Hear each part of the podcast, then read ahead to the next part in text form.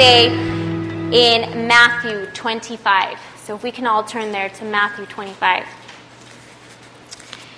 And I want to begin by saying that when we initially come to the Lord to be saved, we come, maybe it's um, at church, maybe it's um, at work, maybe it's, you know, at home by yourself. We, we initially come uh, at, at some point somewhere to the Lord to receive Him as our Lord and Savior. So we also are at some point led by someone, whether it's in a big way, somebody probably praying for you daily, someone maybe spoke to you once or twice and they led you to Christ. Maybe you went to a church service and someone, you know, um, preached the word and the pastor, you know, altar calling, you came to the Lord. Whatever way. Or maybe you're still, you know, searching the Lord. Whatever it might be, at some point or another, you're here today, someone invited you. You were influenced by someone to come. And um, when we originally come to the Lord, it says in Romans 10 that when we confess the Lord and believe in our hearts, we will be saved. So he comes and he saves us. And in that very moment, we are not only saved, we have our ticket to heaven, but we are not only saved, but He also gives us something. He also deposits in us something. So we come and we say, okay, Lord, save me. You know, take away my sin. Come and be my God. Come and be my Lord. And the Lord is faithful, the word says, and just to forgive us of our sins. And then He comes in and He saves us. What does that mean? We got our ticket to heaven. He literally saved us from hell. But at that very moment that you receive the Lord as your Savior, at that very moment, He also does something else. He gives you something. And I want to prove it to you and I want to show you. Matthew 25. Matthew 25. And I'm going to start in verse 14 and I'm just going to read on through and then I'm going to go back and I'm going to highlight some things. Okay? So Matthew 14 says this For the kingdom of heaven is like a man traveling to a far country who called his own servants and delivered his goods to them. And to one he gave five talents, and to another two, and to another one, to each according to his own ability. And immediately he went on a journey. Then he who had received the five talents went and traded with them and made another five talents. Verse 17. And likewise, he who had received, had received two gained two more also. But he who had received one went and dug in the ground and hid his Lord's money.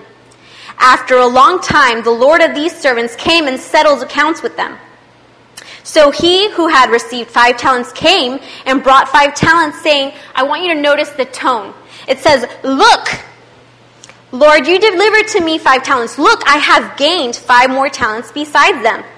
His Lord said to him, Well done, good and faithful servant. You were faithful over a few things. I will make you ruler over many things. Enter into the joy of your Lord. He, verse 22, also who had received two talents came and said, Lord, you delivered to me two talents. Look, I have gained two more talents besides them. His Lord said to him, Well done, good and faithful servant. You have been faithful over a few things. I will make you ruler over many things. Enter into the joy of the Lord. Then he who had received the one talent came and said, Lord, you uh, I knew you to be a hard man, reaping where you have not sown, and gathering where you have not scattered seed. And I was afraid, and went and hid your talent in the ground. Look, there you have what is yours. So I want to go back to verse 14. I want to highlight some stuff from the very beginning.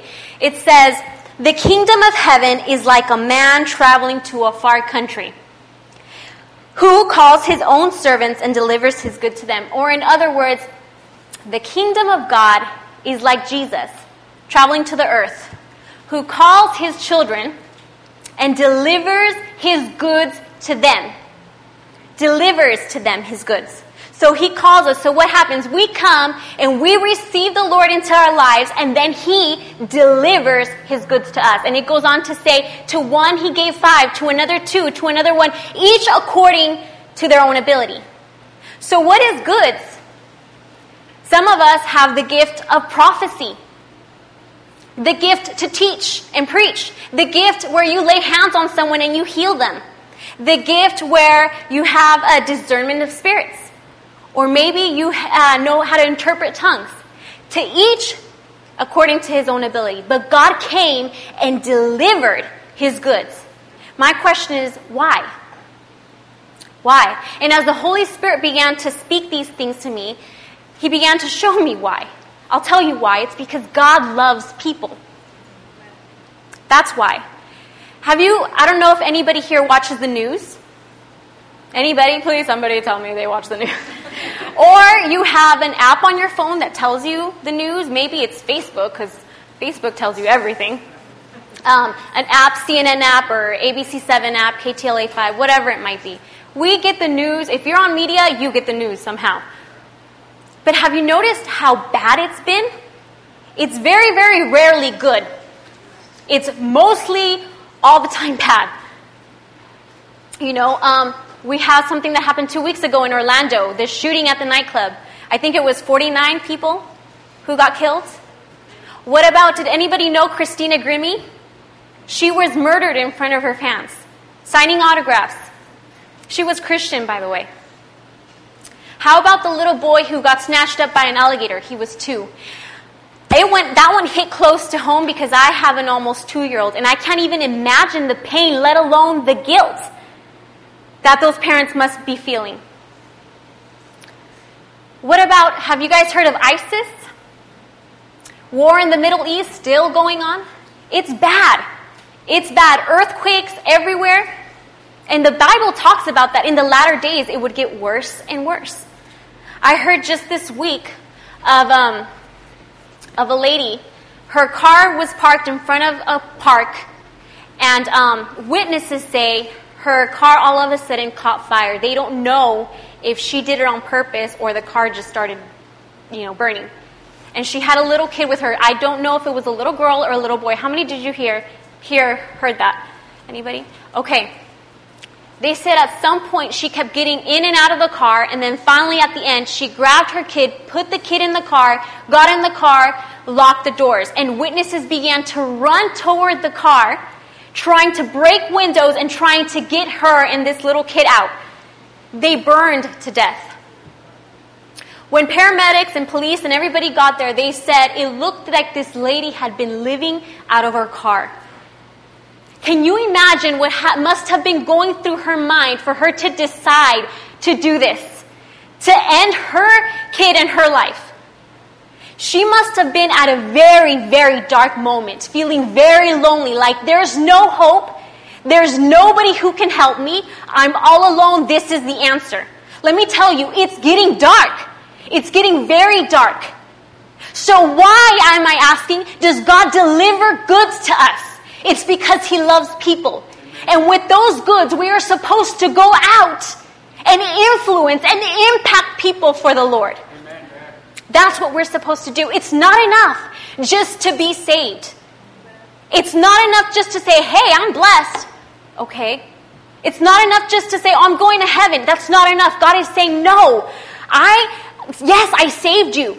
And now I give you something. Go.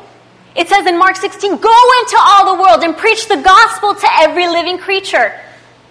He is asking everybody to do that. And you're saying, oh, well, I mean, I'm not called to be up there. I don't feel like I will. It doesn't matter. If you have the gift of prophecy, you prophesy someone to the Lord.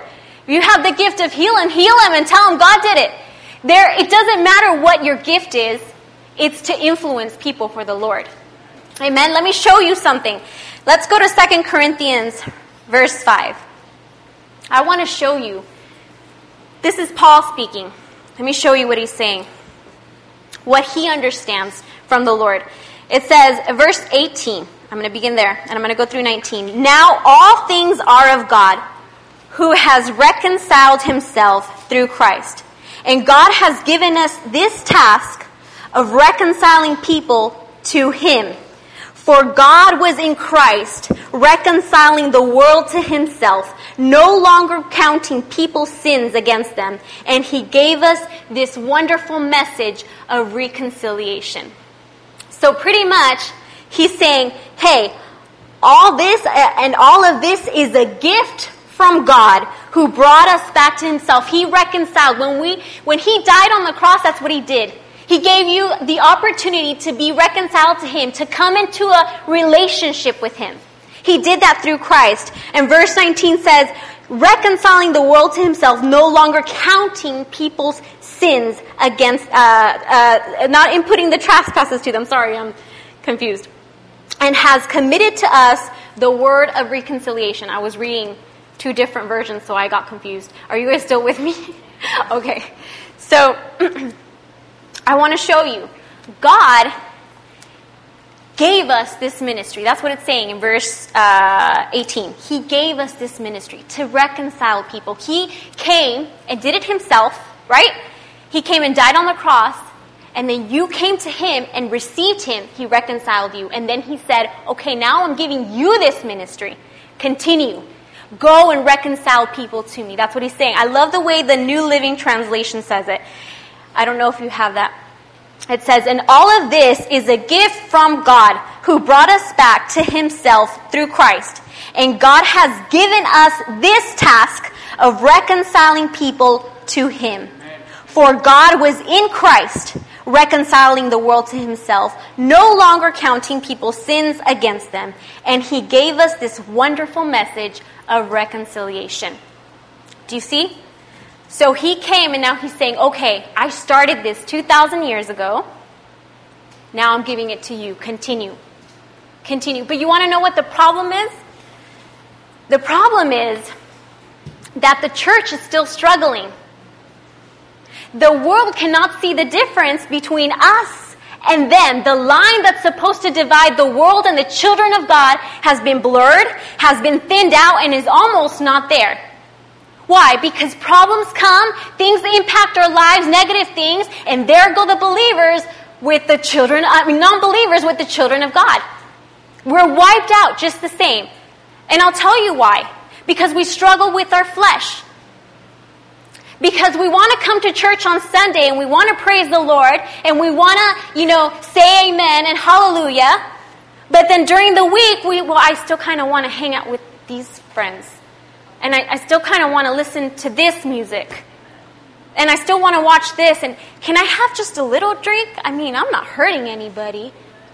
What about can I still date this person? I mean, and we'll compromise and we'll get complacent. And you know what the worst part of that is? Like that man who took his talent and hid it. That's what we do. We take what God deposited in us to be influencing people for Him, and we take it and we hide it. That's what we're doing. Because we still want to kind of live over here, and we still kind of want to do this. But see, that's the scary part. Whether you are following the Lord or following yourself, you influence people. That's scary. Because your life preaches for you, whether it's not God or whether it is. Your life preaches for you. Right? So he's saying, hey, look, let me show you something. He says, James 4, I don't, I don't know if he has it. Yes, you do. You are awesome. Okay. It says, adulterers and adulteresses, do you not know that friendship with the world is enmity with God? Whoever therefore wants to be a friend of the world makes himself an enemy of God. Romans 14 says, It is good neither to eat meat, nor drink wine, nor do anything by which your brother stumbles or is offended or may weak. I'm sorry, I'm reading. Okay. Matthew 18 6. Whoever causes one of these little ones who believe in me to sin, it would be better for him if a millstone were hung around his neck and he were drowned in the depths of the sea. Listen, I didn't write this. This is God. sorry. But that's how um, crucial it is for the Lord He's saying, no, you can't live on the fence. You can't live lukewarm. The Bible says he finds that re- lukewarm, he finds that repulsing. He vomits that like it's gross to him. When you're lukewarm, when you're living on the fence, you kind of still want to live your life and kind of be to live a Christian life. You can't do that. You're fooling yourself, and the worst part is that you're fooling yourself and you're taking other lives with you. Because if you think you don't influence other people, then you've been lied to. You've been lied to. You know, we know that sin entered the world through one man. It was Adam. But Jesus came and he wiped that out. One man. But then Jesus goes on to say, I know it's in my Bible, he says, but greater things than I did will you do. So yeah, he wiped it out. He started something and now he's expecting you. Let's just say, and it's a really bad estimate, but let's say a hundred people, Jesus saved a hundred people. He, he started that ministry. Then you should do a thousand. You should do a million. You're supposed to do greater than he did. Greater and bigger things. Amen? Amen.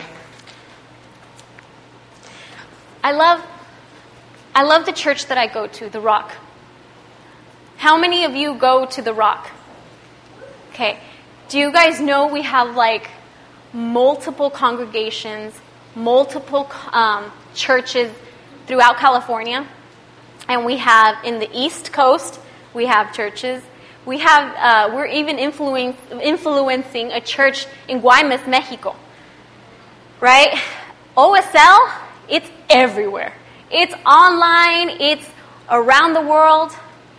I mean, can I tell you something? Pastor Jerry is one man.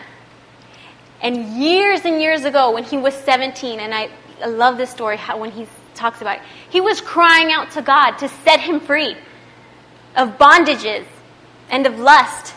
And he was crying out to the Lord, set me free. I refuse to live mediocrely or uh, on the fence or lukewarm. I want to live your way, God. I want to do it your way. And because at that young age, 17, listen, do not despise your youth. Because at that young age, at 17, he cried out to the Lord, You and I are here today. Because he was obedient. OSL oh, is all over the world. Why? One man said, Yes, God, all the way, 100%, not halfway. That's how we're supposed to live. Listen, if you are still lacking in any other area of your life, it's not because God's not good. It's not because God doesn't want to. It's not because He's not faithful. It's because you're not listening. You're not doing what He's telling you to do. Period. Because the Word of God is living and powerful. It'll do stuff in your life if you allow Him to. Right? Psalm 139. This is the New Living Translation, 17 through 18. This is David, and David has caught something from the Lord. And he says, How precious, this is New King James Version, Mike. But I will, I will say this. He says, How precious are your thoughts about me, O God? I'm saying another translation. How precious are your thoughts about me, O God? They cannot be numbered. I can't even count them, says David. They outnumber the grains of sand. And when I wake, you are still with me. Let me show you something. Precious, I had to look up what it means. Precious means highly valued, highly esteemed, very costly. Did God not, Jesus not pay a price, a very high price for you and I? Okay, he's saying highly esteemed. And David has caught something and he's saying, how precious are your thoughts about me, O God? And he's saying, they outnumber the grains of sand. It's like if I went right now to the beach and I grabbed the sand in my hand. And he's talking about grains. Grains. And I grabbed a grain and I thought something good for each grain about my husband. He is good. He is loving. He is kind. He's a hard worker. He's a good dad. He's a good husband. He's a good provider he's, and then after a while, I'll be like, he's got clean shoes. He's, I like his hair. Oh, wait, he doesn't have hair. I like, uh, I don't know, I have bad thoughts. Bad thoughts? Okay. I'd run out of good things to say. But God is saying, my thoughts for you outnumber the grains of sand. That's a lot of sand and a lot of grain. He's saying, How highly am I thinking of you? How amazing are you? How amazing are you? How wonderful are you? How awesome are you that God could think so many thoughts like that about you? So then let me ask you this How should we think of ourselves? how then should we see ourselves? If God has placed so much worth into your being, how then should we see ourselves? How should we carry ourselves? How should we speak? How should we dress? Listen, but the devil doesn't want you to know how much you're worth. Why? Because as soon as you realize your worth, then guess what happens? You realize the next person in front of you and their worth. How much they are worth. What happens? You realize how good you are, you say, hey, you're just as good. You are good to God. God loves you. God has something for you. Come on, let's get together. Let's do this thing. Let's live life the way God created it to be. And you won't let them go down. Because all of a sudden you understand I am awesome. I love the way my five year old says it. Super cool. You are super cool. That's right. See, and David understood this. He saw Man, God thinks I'm amazing. God thinks I'm awesome. God thinks great things about me. I must be good. Yes, yes, we are. And that's why He came to save us. But then He didn't just stop there. He came and He deposited things into your life for you to be able to go out and influence other people for the Lord. Amen.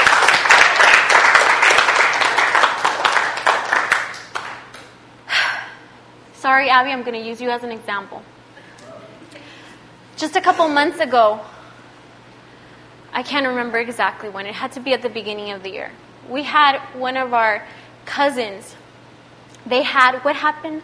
He had an aneurysm, brain hemorrhage, something. And um, they took him to the hospital. And they let his parents know, my uncle, you know, he's not going to make it.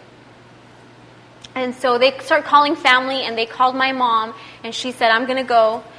And Abby felt, I'm going to go too.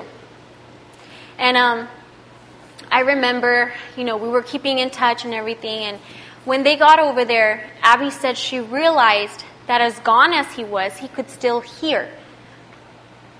And um, he's tied up, you know, he's down, he's on the bed, he's tubes and everything. And um,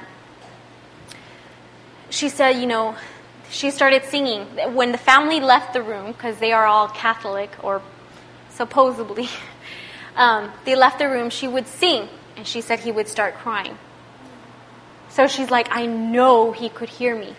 I know he could hear me. And to make the long story short, they were getting ready to leave, and my mom turns to Abby and she says, You, you got to get him saved. He's got to go to heaven. And so my sister's like, okay, you know, like, and she said that she knew there was things that the Lord was dealing in her heart, saying, you need to get right. You need to get right. And I'm not talking about like she's walking in sin and she's doing, no, but it's the small things that keep you from walking in the, the, li- the life that God created for you. It's the small things. And so she said, you know, I went to the bathroom and I started crying and praying and the Lord told me what I needed to, you know, get adjusted and I did that. And she did. She, you know, she fixed what the Lord was telling her to. She walked back out and she went into the room crying and she looked at him and she started saying out loud, she's like, I know you can hear me. I know you can hear me. And if you believe in your heart, you don't have to say anything, but if you believe in your heart that God, you know, eh, that He'll come in and He'll forgive you of your sin, you'll go to heaven. Do you hear me? And he just started crying and crying. And she's like, just believe it, just believe it. You don't have to say it, just believe it. And she's just preaching at him.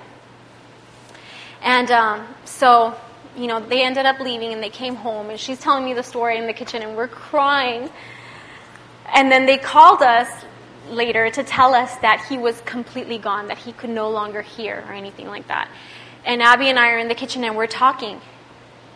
And I was like, wow, you went right on time right on time. And I know, and we knew in our hearts, He's in heaven.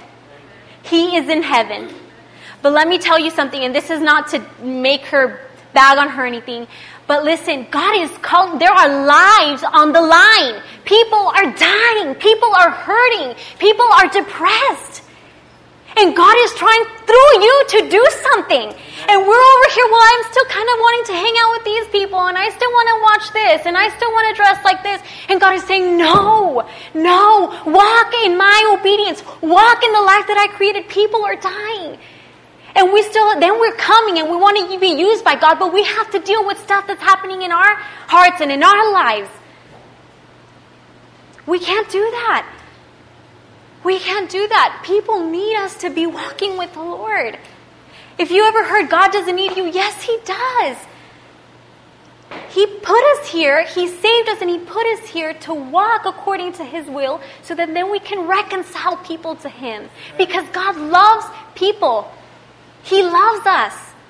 And you know what? The best part of doing, you know, this when I teach a class, you know what the best part is? Seriously, hands down, is when I'm teaching and I begin to see people, they're sitting down, but it looks like they're like, and their eyes get like open because they're receiving it, like they're hearing it, like it's for me, like, oh my gosh, God is talking to me. And then they'll like, they'll like lean forward, like they want to like get up and jump or something. Have you, I mean, I don't know. I've seen that. Or they start crying. Or they'll come up after her and say, God spoke to me. Hands down, that's the best part. Because I say, God, you blessed me, and now I get to use what you've given me and bless other people. And part of living an abundant life and part of being blessed is blessing. That's part of the abundant life. That's actually part of it. I love that. And I love coming together with other people and, and, and, and, and getting together like this. This is God, but we allowed Him to come in and do something. We gave way to Him. You know, I was journaling the other day, and I, I don't know why. The Lord, the Lord um, showed me something that usually is taught on Easter. It's the great entrance of Jesus into Jerusalem. And I don't know if, if you guys remember the story exactly, but he comes in riding on a donkey. And as the, you know, if you're, if you ever journal, there, you'll get to a point where then the Lord reads it to you. And it's not just you, it's the Holy Spirit reading it and you're like, and you're getting it. So that's what happened. I was journaling and the Lord began to speak to me.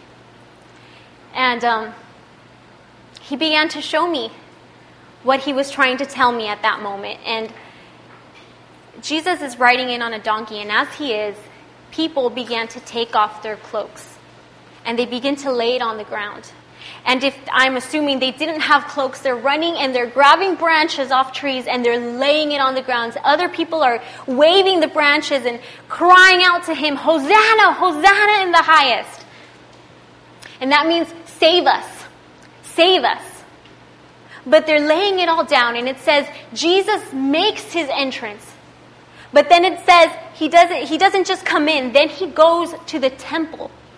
And he says when he walks in, he's angry because people are selling stuff. People are, I don't know what they're doing. They're gambling, I think, too. And he begins to walk in and he turns tables and he kicking people out and he's just a mess.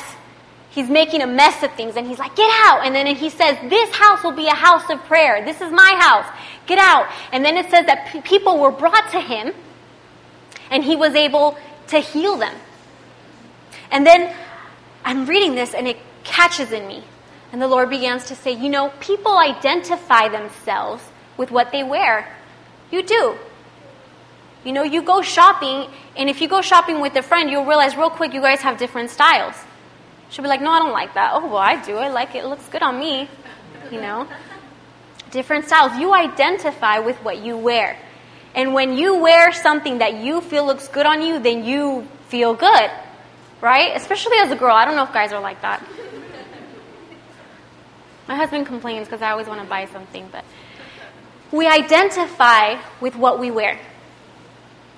At that moment, Jesus is coming in, and people begin to take off what they identify themselves with their status quo, their position in life, their fears, their insecurities, And they begin, as Jesus is riding in, to lay it on the ground. And guess what Jesus does? He's stepping on it. He's, it's under his feet.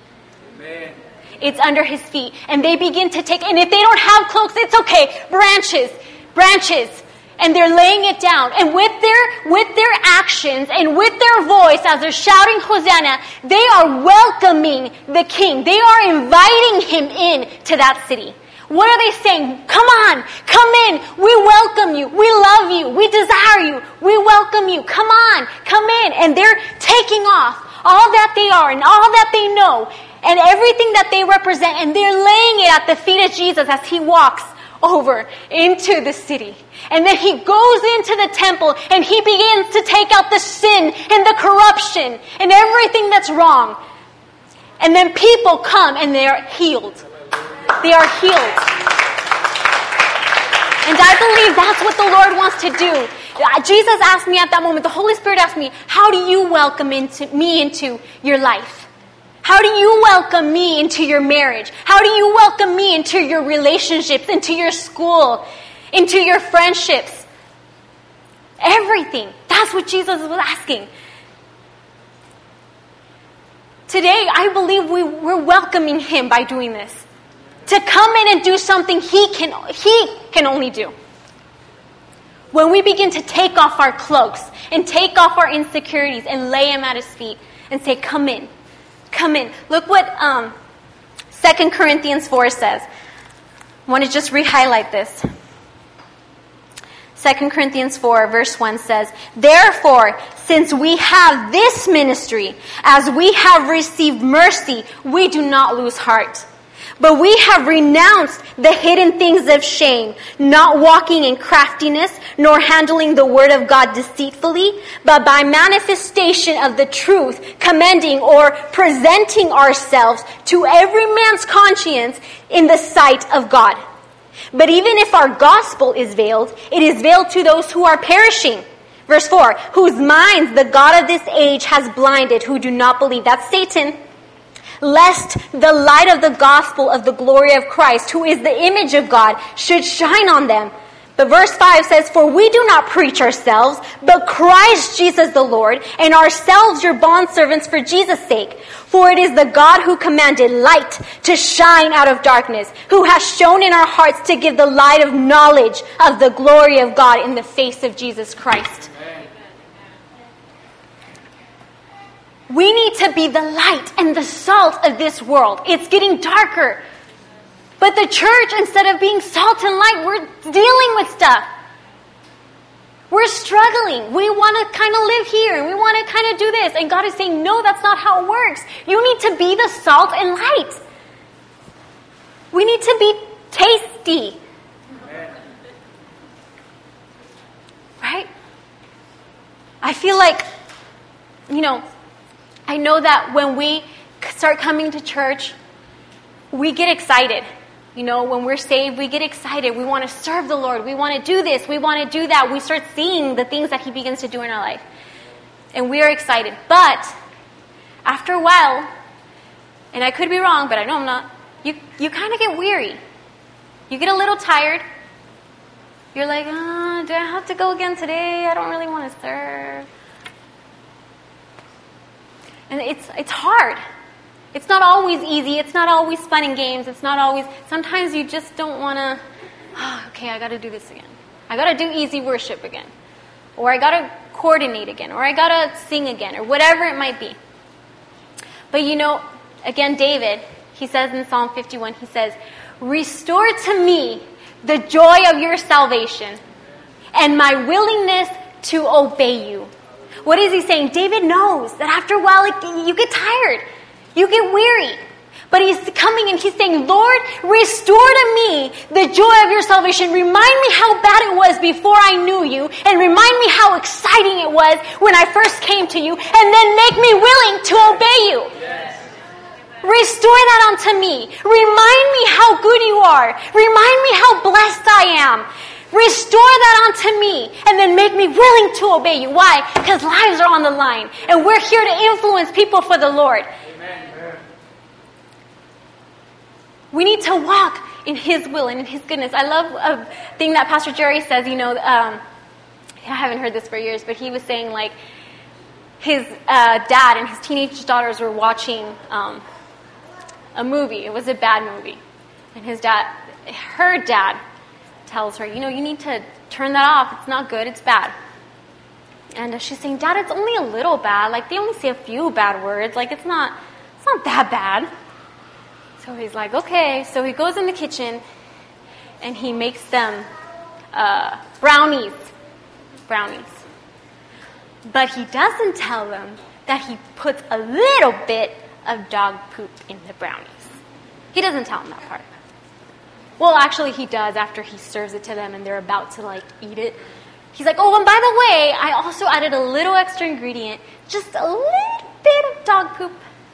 And they're like, ah, Dad, oh, gross, no, how could you do that? And he's like, what? It's just a little bit. It's just a little bit. But see, we'll let our spirit and our lives be dirtied with stuff like shows we shouldn't be watching, music we shouldn't be listening to, friendships we shouldn't be having, relationships with a guy or girl that we shouldn't have. It's just a little bit. But we don't realize that we're being cut off from the blessing of the Lord. And we'll just, it's okay. Nobody, nobody even knows. I'm not hurting anybody. It's actually benefiting me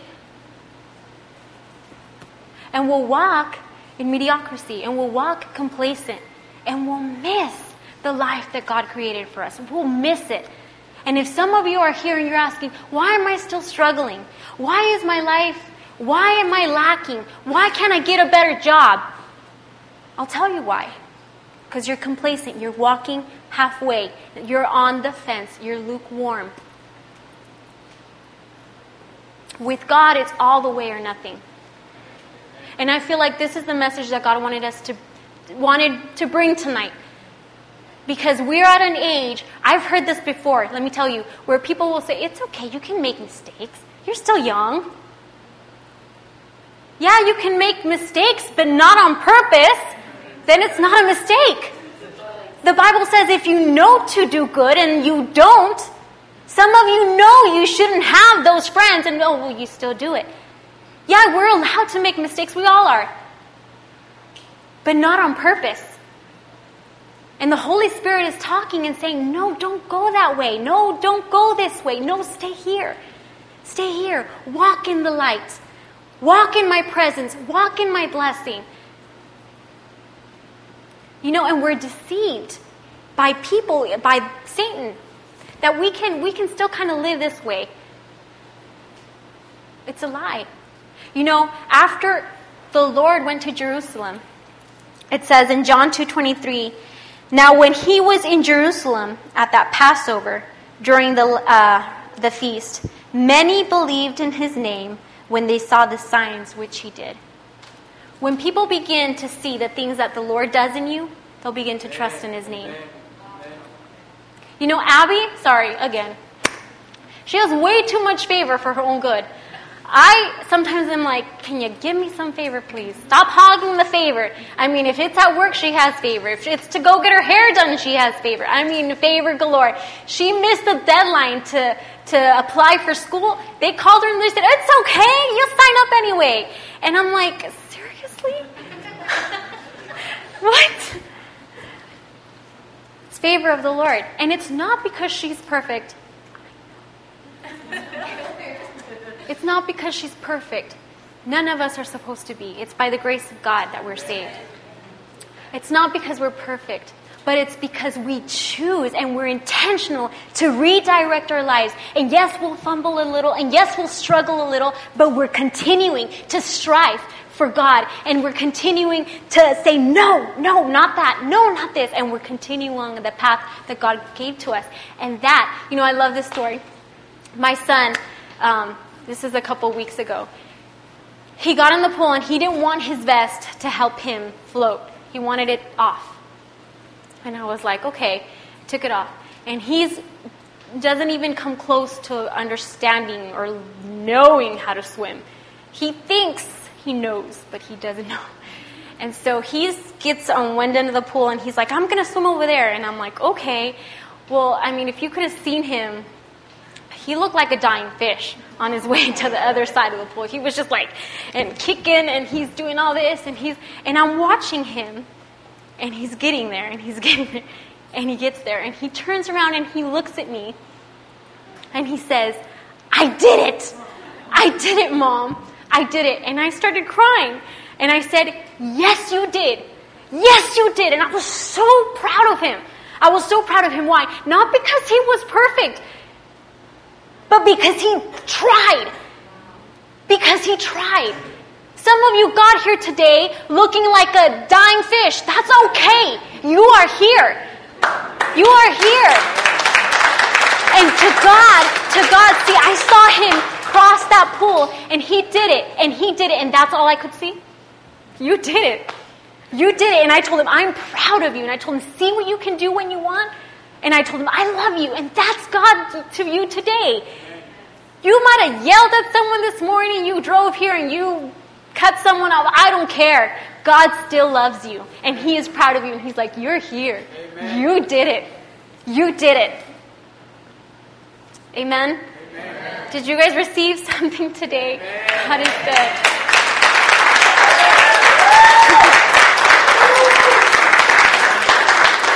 I just, um, just want us, maybe if we can stand to our feet and just maybe connect with the Lord, respond to Him in what He has spoken to us today. This is for me too, for all of us. We're all in this together. But remember, God has called us, He has gifted us, He has anointed, He has given us everything that we need to be able to walk out